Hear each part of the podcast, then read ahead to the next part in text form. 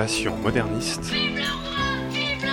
Le podcast qui éclaire Versailles, la cour, le peuple, la reine, le clergé. l'histoire moderne. La terre est proche. La thèse est osée.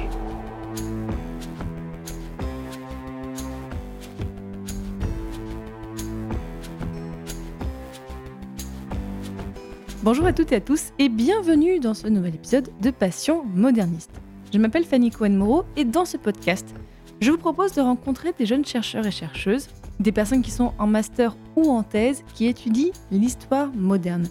Et pour rappel, l'histoire moderne, c'est un peu cette période qui s'est glissée entre le Moyen Âge et l'époque contemporaine, c'est-à-dire en gros pour l'Europe occidentale entre les années 1500 et 1800. Épisode 31. Mérouane et la Normandie et le Maroc au XVIe siècle, c'est parti. Il y a des gens que, que ça intéresse ce- Non, personne.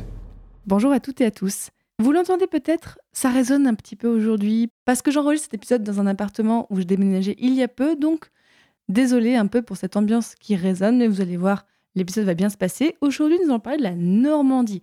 Et rappelez-vous, nous avions déjà parlé de la Normandie dans ce podcast.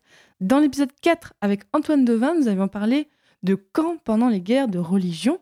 Donc n'hésitez pas aussi à aller vous replonger dans cet épisode pour bien avoir le contexte. Mais aujourd'hui, donc, je reçois Merwan Sabi. Bonjour Merwan. Bonjour Fanny. Avec toi, nous allons parler de la Normandie, mais pas que, parce que tu as fait un mémoire sur le sujet, les relations commerciales entre la Normandie et le Maroc en l'année 1572. Tu as étudié même le XVIe siècle en général. Tu as soutenu ce mémoire sous direction de Christophe Manœuvrier à l'université de Caen, Normandie. Alors déjà, Merwan, raconte-nous pourquoi est-ce que tu as voulu faire des études d'histoire et étudier cette époque, en particulier l'époque moderne Alors, en gros, dans l'ordre, euh, c'est la matière et surtout la période qui m'a toujours le plus attiré. Celle que je trouve le plus attirante, passionnante. Et je me souviens de cours de primaire où je travaillais toujours bien plus l'histoire que le reste euh, des matières. Déjà Où- en primaire? Déjà en primaire. Ah ouais. Déjà en primaire, j'étais, euh, je me souviens même, j'ai une petite anecdote, je me souviens même où j'avais les CM1 et les CM2 du coup qui étaient rassemblés dans une même classe et la prof posait tout simplement des questions du coup sur la Révolution française. Et moi, j'avais tellement bûché le sujet que je, je le- je levais la main tout le temps, etc. Et j'avais fait, euh, j'avais fait une petite impression. Je me dis ouais, vraiment l'histoire, je trouve ça euh, passionnant. Cette passion que j'ai, je la dois vraiment, je pense à ma mère qui m'a fait euh, regarder. c'est bête, hein, mais qui m'a fait regarder pas mal de petites émissions à l'époque. Ça pouvait être, je sais pas si c'était vraiment des secrets d'histoire à l'époque, mais je me, souviens que je regardais pas mal d'émissions sur l'histoire et je trouvais ça toujours passionnant en fait de me plonger vraiment dans l'histoire, dans le quotidien des gens de l'époque. Je me disais mais il s'est vraiment passé ça à l'époque. C'est vraiment c'est super passionnant. Sur, euh, sur le choix du coup de, de l'époque moderne, du coup, il faut savoir que le 19e m'a tout aussi euh, intéressé, au même titre du coup que, que le bas Moyen Âge, avec euh, tout particulièrement mes cours de L3 qui se sont focalisés sur la guerre de 100 ans. Ouais, donc la fin du Moyen Âge. Ouais, vraiment la toute fin du Moyen Âge. Oui, c'est vrai, je dis bas Moyen Âge, mais ça peut porter à confusion. Et du coup, c'est euh, vraiment euh, au travers du coup de, mes études que je me suis dit ouais non, c'est vraiment euh, la moderne que je veux faire. Mais j'avoue que des cours du coup comme la Normandie médiévale, les hérésies médiévales, l'Afrique médiévale ont failli avoir raison de moi et auraient pu faire de moi un médiéviste, mais je suis devenu un bon petit moderniste. Et pourquoi est-ce que tu as voulu travailler sur l'histoire de la Normandie et les relations commerciales avec le Maroc particulièrement?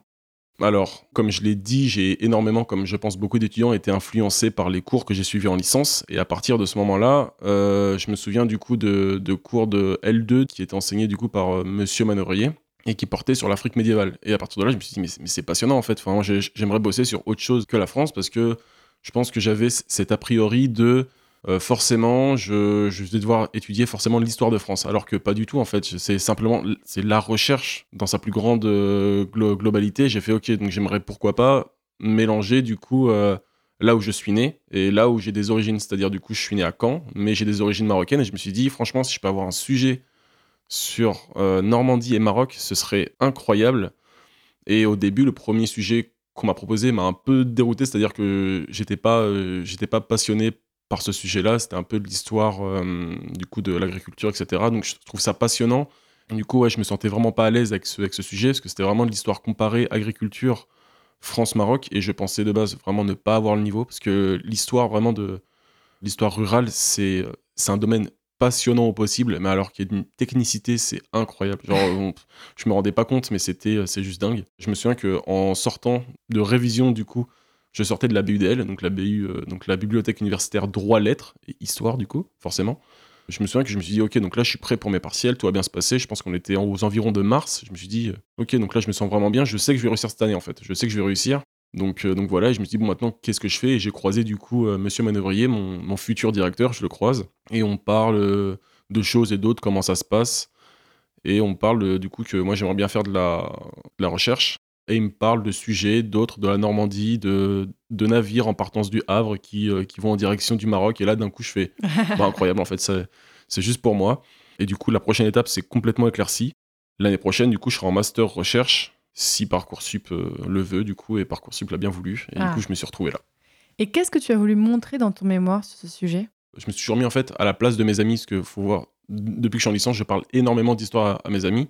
Et bien sûr, ce sont des néophytes. euh, Ouais, Ils font pas forcément de l'histoire. Ouais, voilà, ils font vraiment pas d'histoire. Et je me suis dit, euh, j'aimerais bien déconstruire euh, l'idée qui est facilement faite aujourd'hui, que ce soit dans les médias, à la grande écoute ou quoi, c'est que on oppose très facilement Orient et Occident, Nord, Sud, et à l'époque, du coup, forcément, chrétiens et musulmans. Et je me suis dit, bah non, en fait, euh, ça, ça marche pas comme ça. Alors, pour des étudiants en histoire, euh, soit en master, en licence, en thèse, c'est facile à comprendre. C'est facile à comprendre. On se dit que les deux régions, bien évidemment, se sont opposées, mais ont forcément euh, créé des liens à énormément de moments.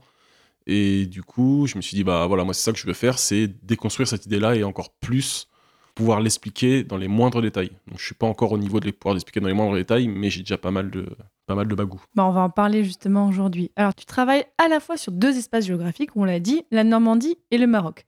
Alors, pour qu'on comprenne bien tout notre sujet, est-ce que tu peux nous expliquer quel est le contexte historique dans ces espaces à l'époque que tu as étudié, que ce soit la France puis le Maroc Ok, donc euh, je pense que pour cette question-là, je vais pas avoir le choix que de simplifier, mais je vais faire ça quand même de façon très claire. Bien sûr. En France, nous sommes du coup en pleine guerre de religion. C'est vraiment le XVIe siècle où euh, du coup on a les, euh, les réformes protestantes. On a, un- enfin c'est pas vraiment une nouvelle religion qui se forme, mais c'est un, un nouveau mouvement de pensée qui va ensuite découler sur une nouvelle religion qui va ensuite redécouler. Et du coup la, la royauté est quelque peu fragilisée vis-à-vis de ça. C'est les guerres de religion.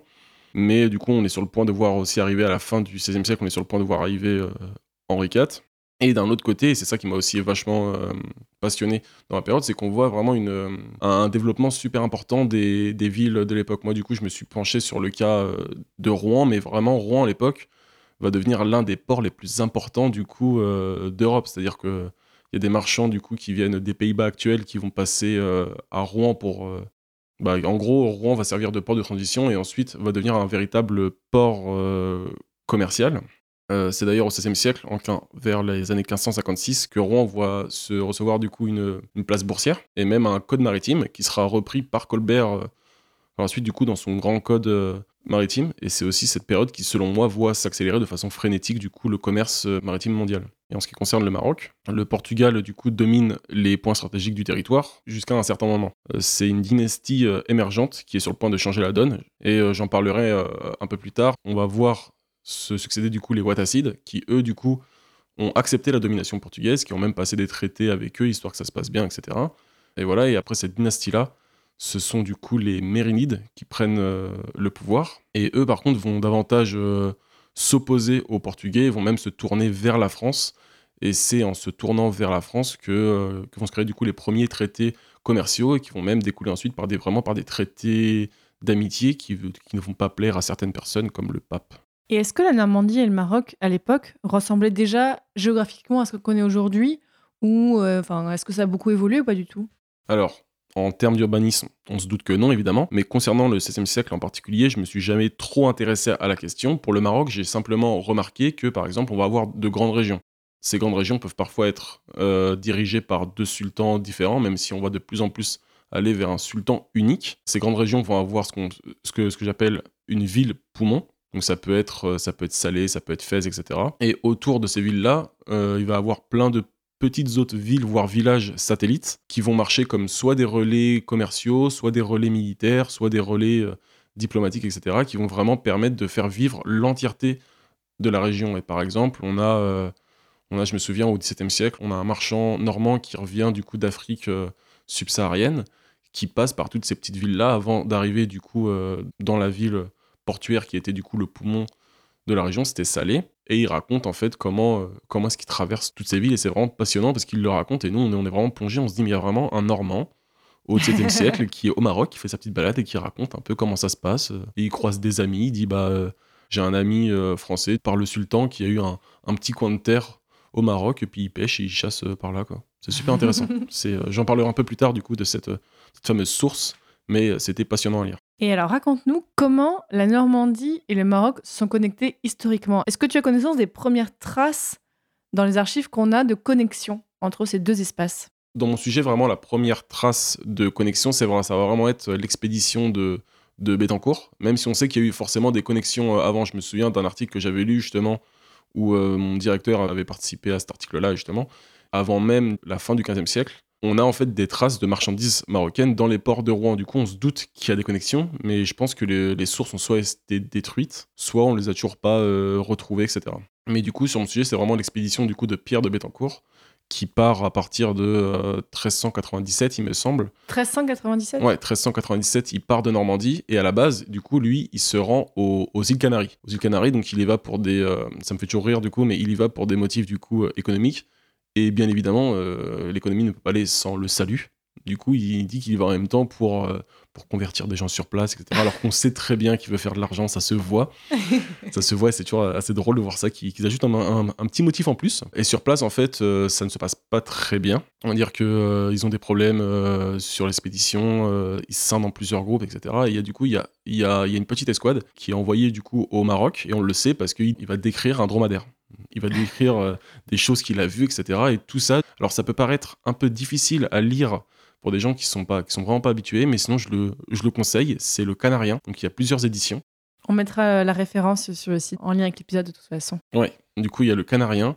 Et euh, je sais qu'il y a des éditions où à chaque fois, il y a des, euh, il y a des annotations d'historiens pour aider. On va avoir le passage original, donc qui est écrit euh, vraiment, du, pour le coup, transcrit euh, de euh, 1397, parce qu'il me semble qu'il arrive sur place en 1402, ou bien il rentre en 1402. Donc vraiment sur cette euh, période-là. Et à côté, du coup, on a vraiment la version euh, 20e, 21e, où on peut lire euh, comme on lirait un livre de base, en fait. Et c'était super intéressant à lire, mais c'est vrai que de temps en temps, ça peut être compliqué.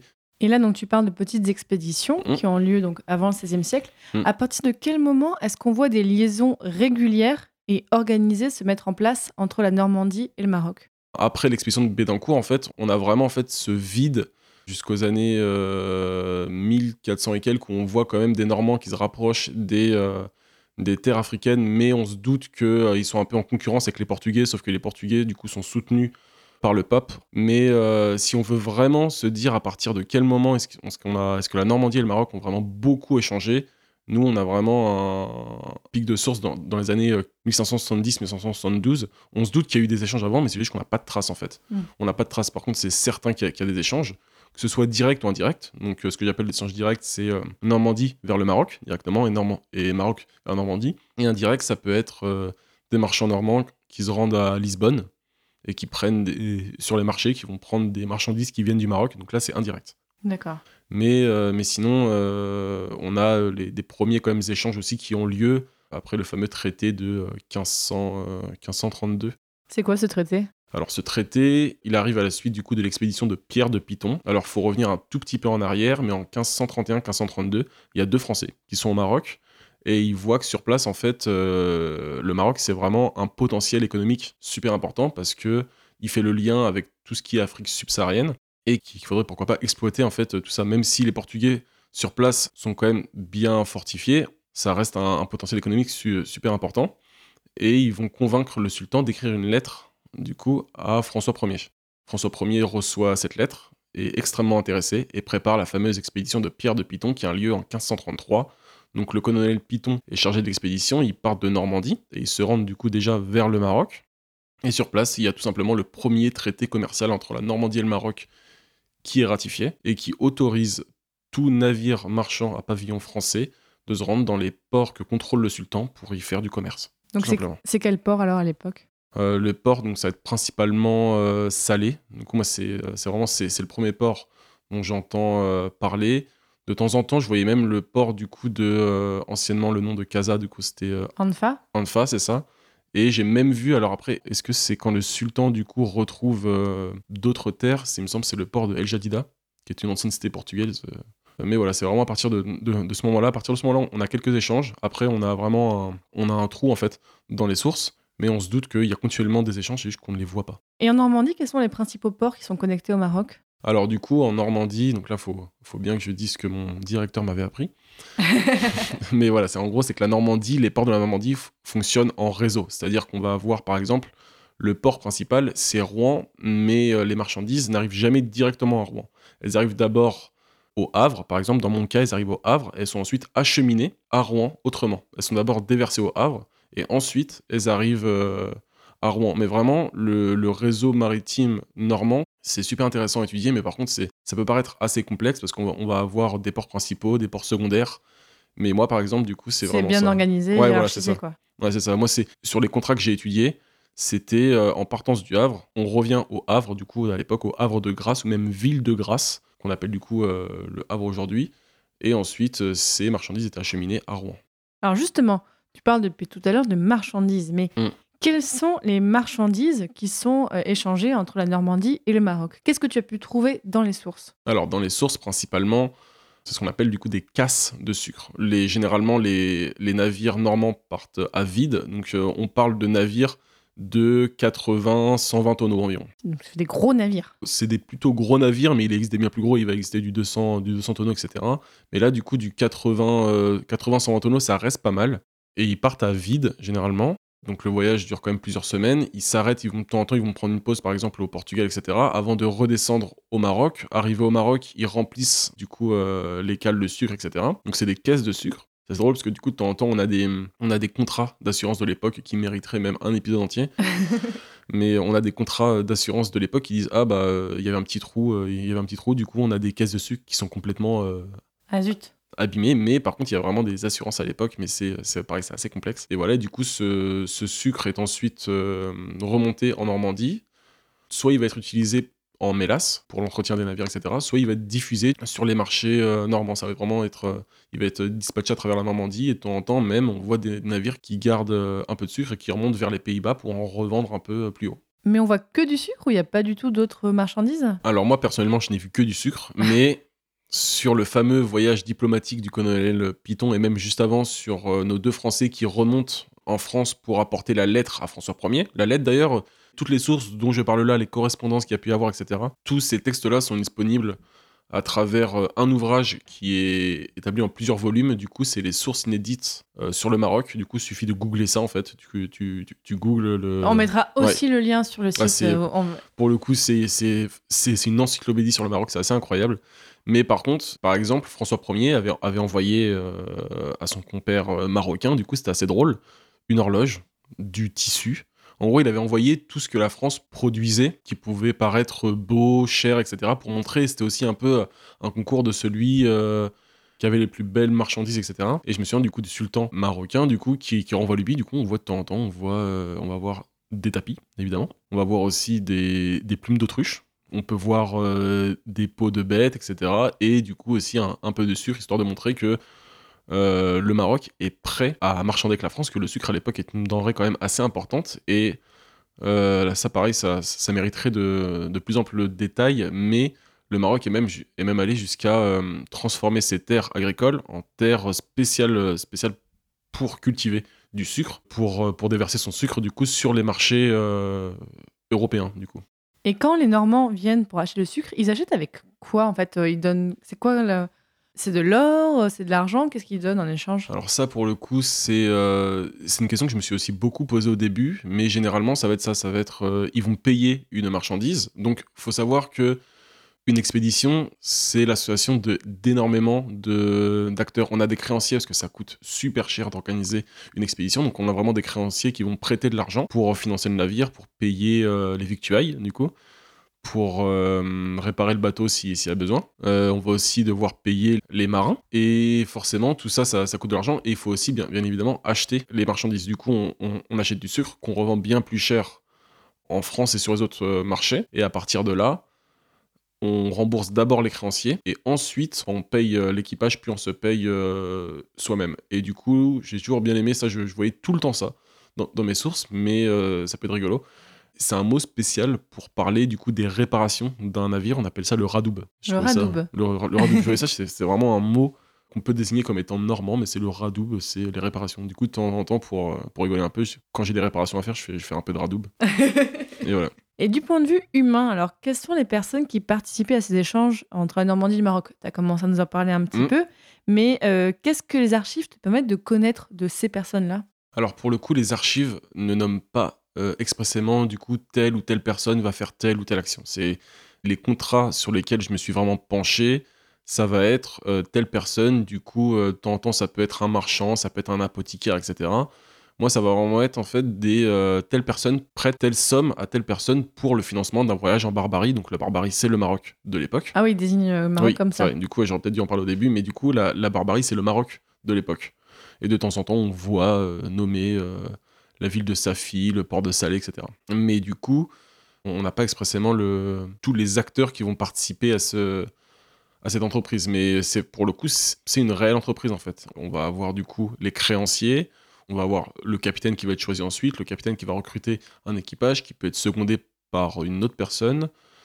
Euh, ensuite, on va avoir euh, bah, du coup tous les membres euh, d'équipage et on a une dernière personne. Donc lui, c'est vraiment, je pense, que c'est une très grande frustration du coup de mon mémoire que j'aurais aimé étudier ces, ces, ces sources-là. C'est ce qu'on appelle les facteurs. Du coup, les facteurs, c'était des gens qui étaient au Maroc. Du coup, par exemple, un, un facteur, ça va être un subordonné du coup d'un marchand qui va être au Maroc et qui va accueillir les Normands et qui va dire ok donc moi la marchandise est là, elle est déjà euh, quasiment euh, payée etc. Vous avez plus qu'à la rembarquer, à repartir et voilà. Et ça va être aussi celui qui va qui va s'enseigner sur comment est-ce que ça se passe euh, sur place avec euh, avec les autorités locales, avec les locaux. Si ça se passe bien, ça va vraiment être celui qui va être euh, le bras droit du marchand mais au Maroc. Et c'est super intéressant et ils ont laissé énormément de comptes rendus que je n'ai pas pu consulter parce que malheureusement ces sources-là n'étaient pas numérisées. Et à l'époque, avec le Covid, je ne pouvais pas trop me rendre euh, à Rouen, du coup. Mais euh, c'est à peu près tous ces acteurs-là qu'il y a. Il faut vraiment retenir, en fait, ces créanciers, navigateurs, marchands, etc. Et ensuite, sur place, euh, le facteur.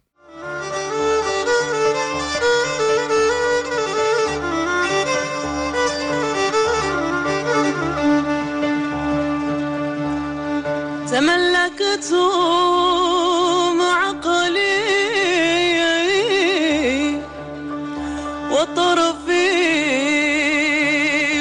Et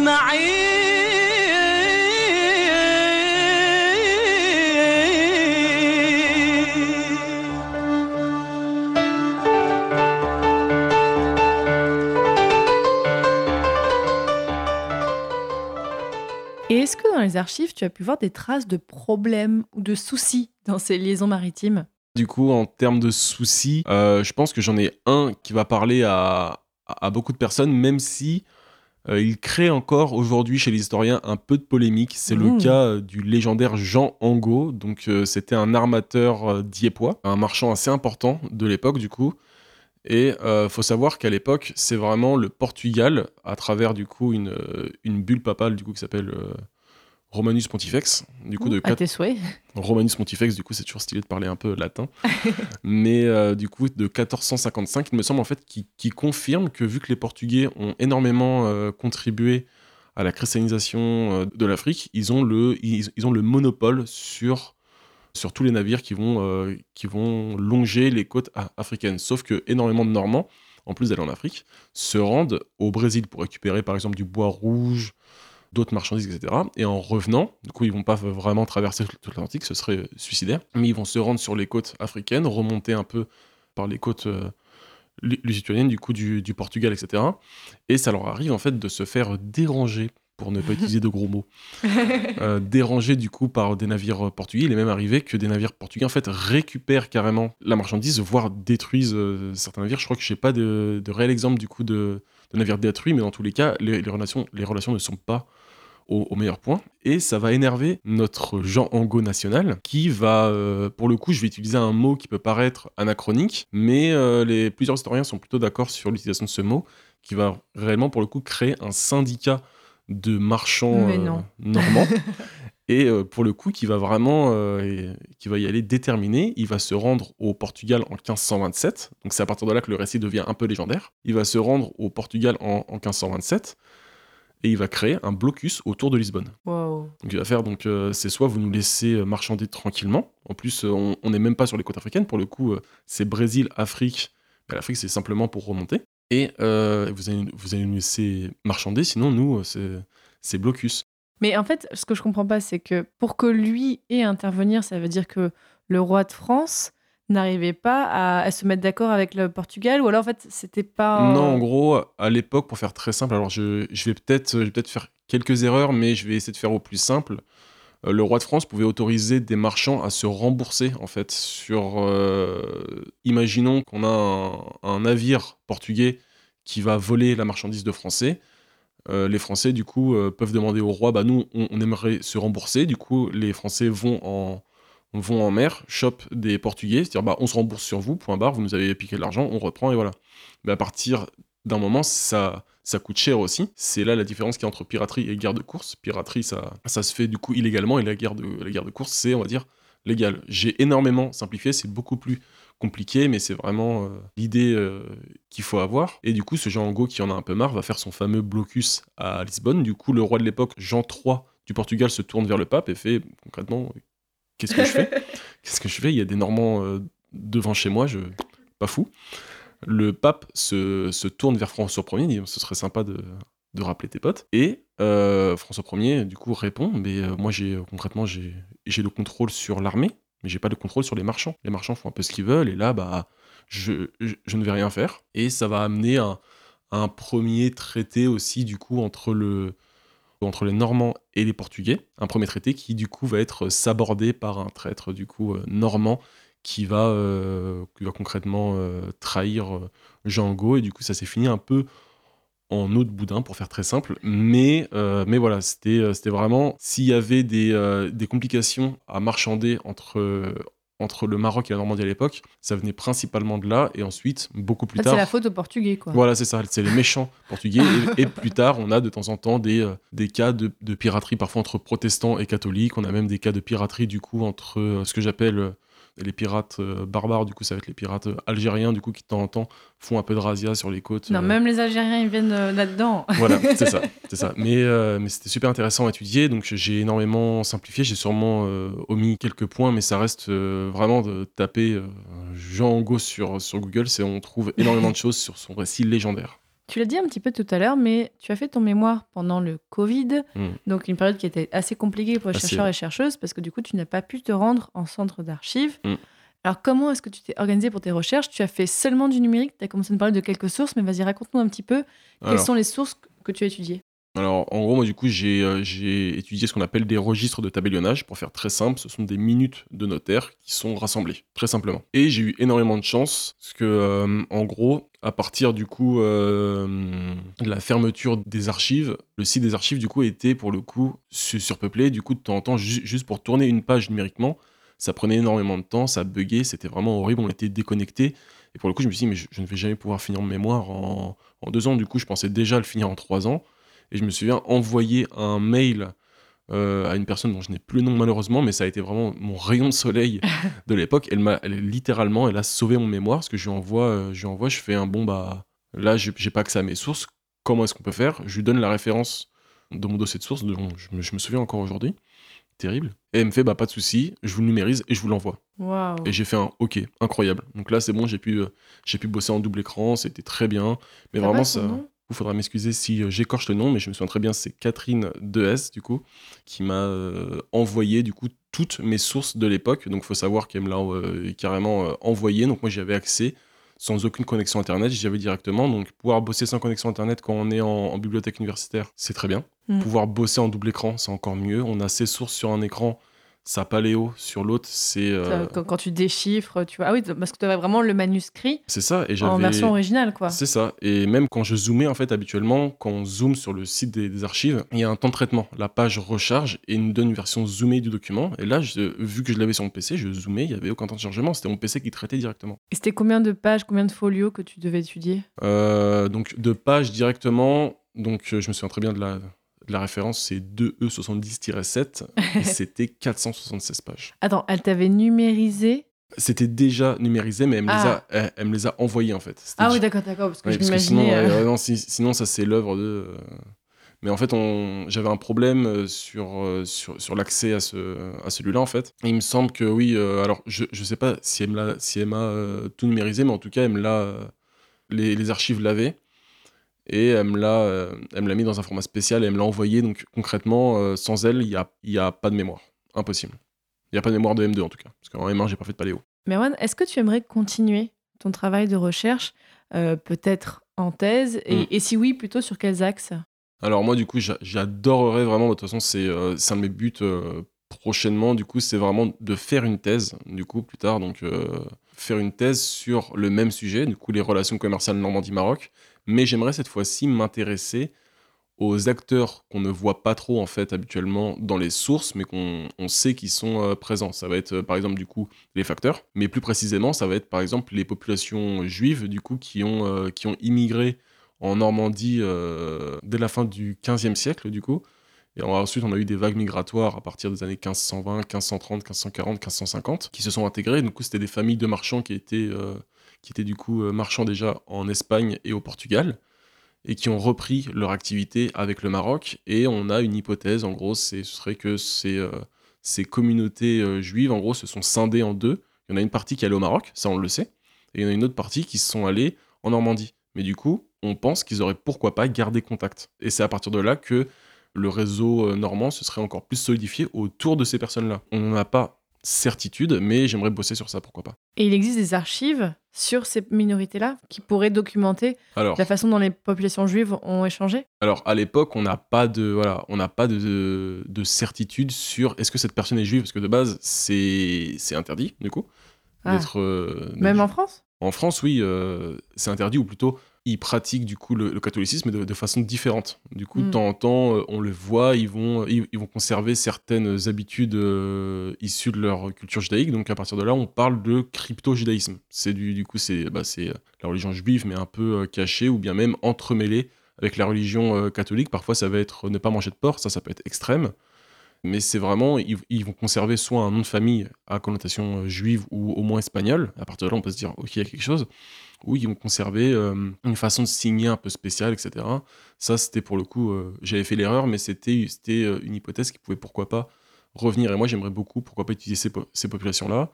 Étudier aussi, du coup, pourquoi pas ces femmes, en fait, ces femmes qui ont aussi immigré, qui ont fait partie de l'immigration, qui sont issues du coup d'une autre culture, et on les voit beaucoup plus proto-actives, en fait, dans les communautés de marchands. Et parfois même, ça choque de voir une femme au XVIe siècle se placer pas au même titre qu'un homme, mais se hisser au moins à la même place, dire, bah ouais, moi aussi, en fait, j'envoie un navire au, au Maroc, et j'aimerais beaucoup étudier ça. J'aimerais beaucoup plus me, me pencher sur les, euh, sur les populations de l'époque. J'espère que tu pourras travailler là-dessus. Et euh, depuis que tu as fini ton mémoire, qu'est-ce que tu fais? Parce que là, en attendant de pouvoir te lancer peut-être dans une thèse. Mm. Alors du coup, depuis, je me repose.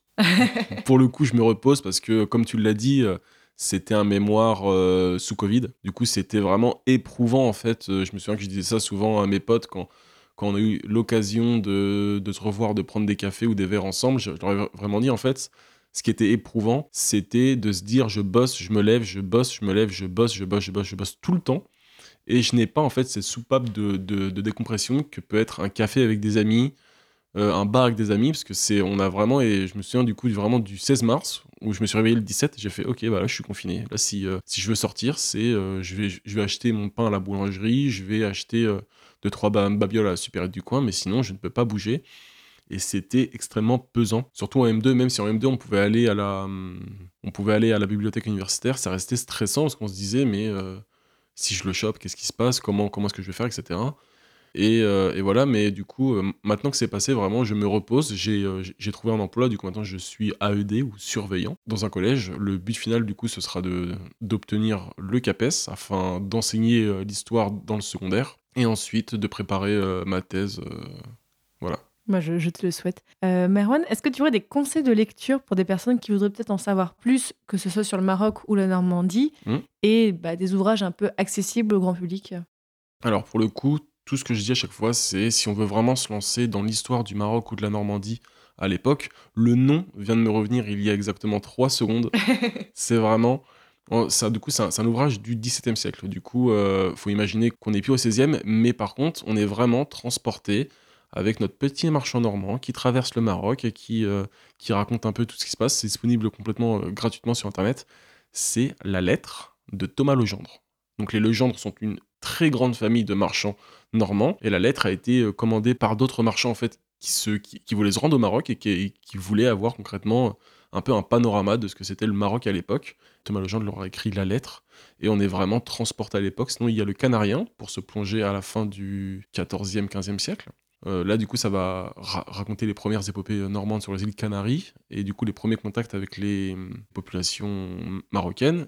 Sur l'histoire de la Normandie, je conseille toujours, alors euh, ça peut paraître très bête, mais je l'ai, euh, je lu du coup d'un peu pa- partout et c'est, vraiment sympa pour commencer. C'est du coup c'est Histoire de la Normandie de Christophe Manœuvrier, du coup, et il se lit vraiment très bien, qu'on soit débutant en histoire ou confirmé. En fait, on, on, on y retrouve un peu de tout et surtout, ce qui est super intéressant, c'est de se plonger de manière un peu générale dans l'histoire de la Normandie et ça fait vachement de bien. Pour l'histoire du Maroc, je ne peux que conseiller. Donc c'est un, c'est un ouvrage des presses universitaires, donc ça peut paraître énormément gros, mais pour le coup, je ne connais pas d'autres vraiment ouvrages simples sur l'histoire du Maroc. Il en existe forcément, mais je m'y suis pas euh, attardé dessus.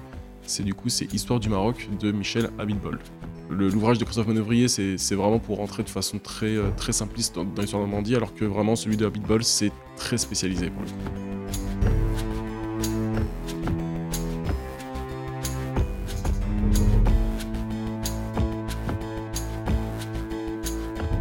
Désormais, chers auditeurs et auditrices, vous en savez beaucoup plus sur la Normandie et le Maroc au XVIe siècle. Donc merci beaucoup Merwan Sabi, c'était vraiment passionnant et puis bonne, euh, bonne continuation pour le reste de tes études. Merci à toi, Fanny. Je le dis pour auditeurs et auditrices, alors, j'ai plein d'épisodes à vous conseiller si le sujet du jour vous intéressait. Alors, dans Passion médiéviste, on avait fait un hors-série sur l'histoire du Maroc au Moyen-Âge, donc c'est leur série 10. Je peux vous conseiller aussi, là, pour le côté moderniste, si les côtés voyage vous intéressent. On avait fait l'épisode 28, donc quelques épisodes sur le voyage au Siam. On avait l'épisode 17 sur les voyages d'Antoine Galland, donc celui qui avait traduit Les Mille et Nuits. Et on avait fait un hors-série sur la Méditerranée au XVIIe siècle avec Guillaume Calafa, donc n'hésitez pas à aller voir. Et si l'épisode du jour vous a peut-être que l'épisode 33 est déjà sorti au moment où vous écoutez cet épisode. Voilà, je sais pas si vous l'écoutez au moment de sa sortie, bah non forcément, mais euh, dans quelques mois après, on fera l'épisode 33, on parlera des pirates au XVIIe et XVIIIe siècle. Donc vous allez voir, vous allez encore entendre parler de Normands qui mettent un petit peu le bazar. Salut